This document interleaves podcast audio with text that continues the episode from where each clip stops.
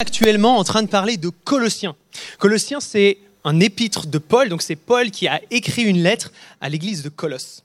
Et euh, comme on avait pu voir ces derniers dimanches, l'enjeu avec l'église de Colosse, c'est pas une question de rébellion, c'est pas une question de, c'est quoi le mot, je l'ai noté, de débauche, comme certaines autres églises. L'église de Colosse, ils ont un enjeu qui est bien spécifique à leur église, c'est le fait qu'en fait, ils oublient petit à petit, ils sous-estiment qui est Jésus. Ils savent qu'il y a Dieu, mais il y a des faux prophètes qui se glissent dans l'Église et qui petit à petit amènent différentes philosophies.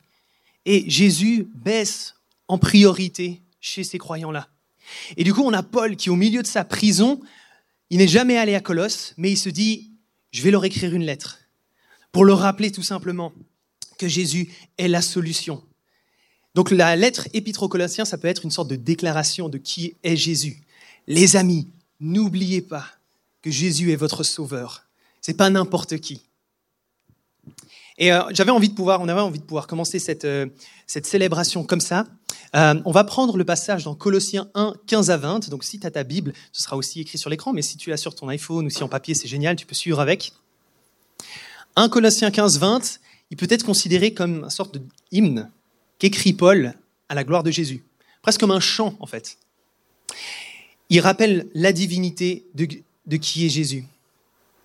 Et euh, avant de se laisser porter dans un temps d'adoration, un temps de louange, où moi j'aime bien me rappeler la louange, c'est quoi? C'est finalement notre réponse quand Jésus se révèle à nous. C'est finalement ce que nous, on redonne à Dieu quand il nous montre qui il est.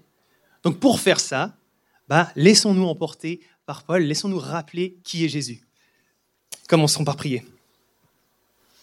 Seigneur Jésus, on te remercie pour ce que tu as prévu de faire dans cette célébration. On est là pour toi, Seigneur. On se rend disponible pour ce que tu veux faire dans nos vies également. Que ta volonté soit faite. On vient te laisser plus de place, Seigneur. Révèle-nous une nouvelle fois qui tu es. Amen. Prenons ensemble Colossiens 1, 15, 20. Le Fils, donc Jésus, est l'image du Dieu invisible, le premier-né de toute la création. En effet, c'est en lui que tout a été créé, dans le ciel et dans la terre, le visible et l'invisible, trône, souveraineté, domination, autorité, tout a été créé par lui et pour lui. Il existe avant toute chose et subsiste, c'est-à-dire euh, continue d'exister, permet de continuer d'exister, subsiste en lui. Il est la tête du corps qu'est l'Église, il est le commencement, le premier-né d'entre les morts, afin d'être en tout le premier. En effet, Dieu a voulu en toute sa plénitude habiter en lui. Il a voulu par Christ tout réconcilier avec lui-même, aussi bien ce qui est sur la terre que ce qui est dans le ciel, en faisant la paix à travers lui par son sang versé sur la croix. Magnifique. Un de mes meilleurs amis, euh, que je connais depuis un bon moment, il n'est pas encore croyant, mais c'est quelqu'un de très curieux. Et euh, cet ami, il a la particularité de me poser des questions théologiquement très profondes et très complexes au moment le moins opportun. Je te donne un exemple. J'étais une fois, on, fait du sport ensemble. On est au fitness, la salle est pleine, c'est en fin d'après-midi, tout le monde est là. Et moi, je suis comme ça sur un banc et je soulève euh, des poids, tu vois. Et lui, il est derrière pour m'assister. moi, je galère. Et lui, euh, Sven, j'ai une question.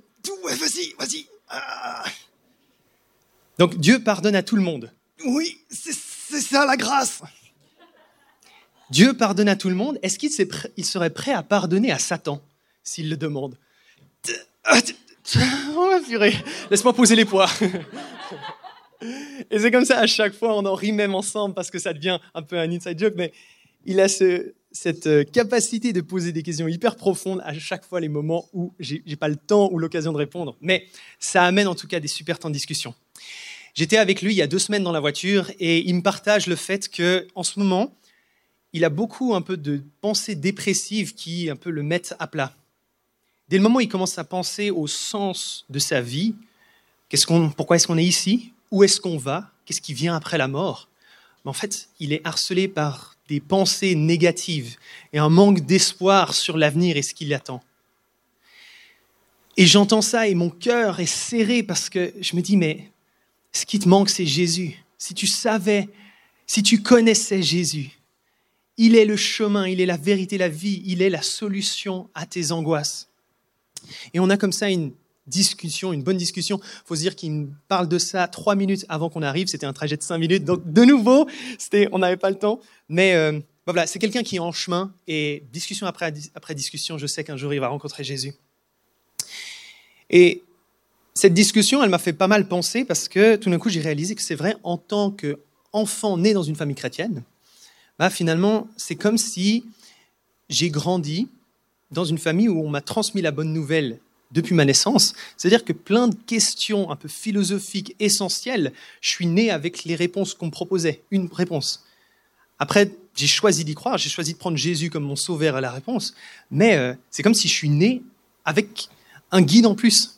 Je me suis fait cette analogie, c'est comme si tu commences une partie d'escape game et tu nais déjà avec, tu, tu commences la partie avec un guide qui donne les réponses aux énigmes qui dit comment agir, comment faire, comment réagir face à telle ou telle épreuve. Et ça va même plus loin. Imagine, tu commences une partie d'escape game avec un guide dans lequel le créateur de l'escape game, il s'est dit, moi aussi je vais m'y prêter au jeu. J'envoie mon fils, qui connaît toutes les solutions et même qui est la solution. Ce livre, ce guide, tu l'auras compris, c'est la parole de Dieu. Et en tant que croyant, on a cette certitude de ce qui vient après qu'on a l'espoir que Jésus un jour sera de retour pour sauver cette planète, qu'il tient tout entre ses mains. Et quel soulagement c'est de pouvoir avoir cette révélation-là.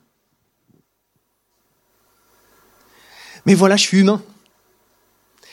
Et finalement, je, je suis constitué de la même chair que les Colossiens. Je suis autant humain qu'eux. Nous sommes autant humains que ces Colossiens-là. Et du coup, il nous arrive bien souvent d'oublier que Jésus est la solution à tous nos problèmes. Je ne sais pas si tu es comme moi, mais je me retrouve souvent dans cette situation où je sais que Dieu existe. Je ne remets pas ça en question. Je sais qu'il est là au-dessus et qu'il est présent, mais j'oublie qui est mon sauveur. Et j'essaye par mes propres forces, j'essaye par euh, plein de moyens de mettre ma sécurité dans quelque chose d'autre que Jésus. Comme les Colossiens. On a entendu l'évangile, mais on sous-estime bien souvent la puissance de Jésus dans nos vies, on diminue sa capacité d'agir. Sans pour autant renier Dieu, on sait qu'il est là, mais on oublie qu'il a envoyé son Fils comme réponse à tous nos problèmes. Je crois que notre plus grand défi en tant que croyant sur cette terre n'est pas d'essayer de se sauver, mais de réaliser qu'on l'est déjà. Jésus a tout accompli. Il a tout fait à la croix. C'était ses dernières paroles. Tout est accompli. Du coup, nous, on ne peut rien rajouter au message de la croix, parce qu'il a déjà tout fait pour toi. La seule chose que nous, on est appelé à faire, c'est de le croire, de le vivre, de l'accepter. J'avais une discussion hier avec mon beau-frère Ruben, où euh, bah, il y a ce message avec Paul, il y avait ce passage qui présente Jésus, et j'étais là, mais comment aborder ce message à l'Église? Comment amener peut-être la question de Jésus, ce qu'il a fait à la croix, d'une nouvelle façon, d'un nouvel angle? Et Jésus, et, Jésus, Ruben a eu ces paroles. c'est un synonyme, c'est pas, c'est pas anodin. Ruben a eu ces paroles de me dire, non, moi je viens chaque dimanche pour qu'on me rappelle le même message que Jésus est mort pour moi et qu'il est la solution à tous mes péchés. On vient chaque dimanche pour se rappeler du même message. Cette bonne nouvelle qu'il y a un Dieu qui nous aime, que c'est si scandaleux qu'un Dieu créateur se soit mis en homme dans toute sa plénitude pour venir nous rejoindre et nous sauver. Et c'est ce que les Colossiens oublient et c'est ce que nous nous oublions souvent. On reprend ensemble Colossiens 1, 15 à 20 et je vais finir comme ça juste en reprenant certains passages. Le Fils est l'image du Dieu invisible. Jésus n'est pas seulement l'égal de Dieu, il est Dieu. Non seulement il reflète Dieu, mais il l'incarne, il nous le révèle. Comment croire en un Dieu invisible? Je vous envoie mon Fils. Comment vivre sur terre face à tous ces malheurs? Je vous envoie mon Fils. Et il vous montrera comment surmonter ces, malheurs-là. Il est le premier-né de toute la création. Ça veut dire qu'il est, il était là avant toute chose. Et il est aussi l'héritier. Le premier-né, c'est celui qui reçoit l'héritage. Ça veut dire qu'il est souverain, à la fois, comme dit ce passage, sur les choses terrestres et spirituelles, sur toutes les dominations. Quel espoir c'est pour nous de savoir que, au bout du compte, Jésus est souverain sur tout. Malgré tout le malheur, malgré toutes les choses qu'on peut vivre dans nos vies et ce qu'on peut voir dans le monde, Dieu est souverain, Jésus est souverain à la fin. Il est la tête du corps qu'est l'Église. C'est lui la tête, c'est nous qui sommes son corps ici sur cette terre. Il a voulu par Christ, et là je reviens juste, je, vais, euh, je finis avec ça sur le verset 20. Il a voulu par Christ tout réconcilier avec lui-même. Ça veut dire qu'à la croix, Dieu vient et dit, ma création, mes enfants, soyez réconciliés avec moi. Y a cette image que Gérard, tu peux mettre. C'est une peinture qui a été faite par Jean-Georges Cornelius au siècle passé, et Pierre Kanga nous l'a montré à quelques reprises, c'est pour ça que peut-être tu l'as déjà vu. J'aime cette image parce que cette peinture, il montre finalement la place de Dieu à la croix. Et il montre finalement que Jésus et Dieu ne font qu'un. Et quand on, a, quand on oublie en tant que en tant qu'humain, en tant que colossien, finalement, la place de Dieu dans nos vies, bah, cette peinture nous rappelle finalement, bah oui, que Dieu s'est donné. Il a donné son Fils, mais il s'est donné lui-même aussi par la même occasion, pour réconcilier la terre avec lui-même. Tout est accompli grâce à ça. Tu n'as rien à rajouter. Où en es-tu avec Jésus en ce moment dans ta vie? Est-ce que tu te retrouves plus comme dans la situation de mon pote qui ne le connaît pas forcément encore euh, et qui stresse vis-à-vis de la suite, vis-à-vis de ce qui nous attend, vis-à-vis de la fin des temps? Toutes ces questions existentielles, peut-être tu luttes avec, c'est quelque chose qui t'angoisse aussi. Si c'est le cas et si tu ne connais pas encore Jésus, ce matin, c'est l'occasion pour toi de le rencontrer. C'est la plus belle nouvelle que tu pourras entendre de ta vie.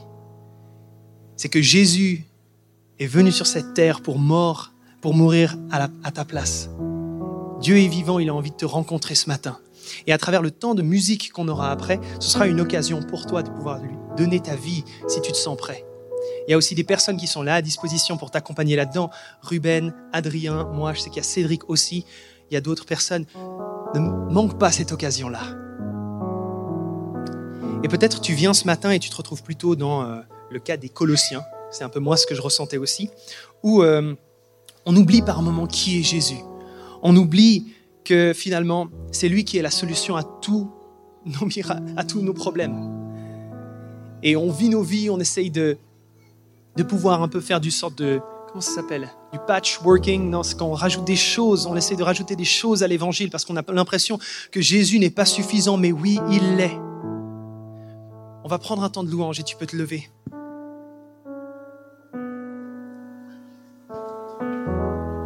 Rappelons-nous ensemble, ou alors recevons cette révélation, que Jésus a tout payé pour nous, qu'il est vivant, qu'il est la solution au manque que tu as en toi. Prends ce temps de louange, il est pour toi, pour regarder à Jésus, pour l'adorer en esprit, en vérité. Et je ne sais pas pour toi, mais moi, bien souvent, j'ai besoin de, de, de, demander à mon âme de se réveiller. Et ce premier chant, il fait ça. Awake my soul.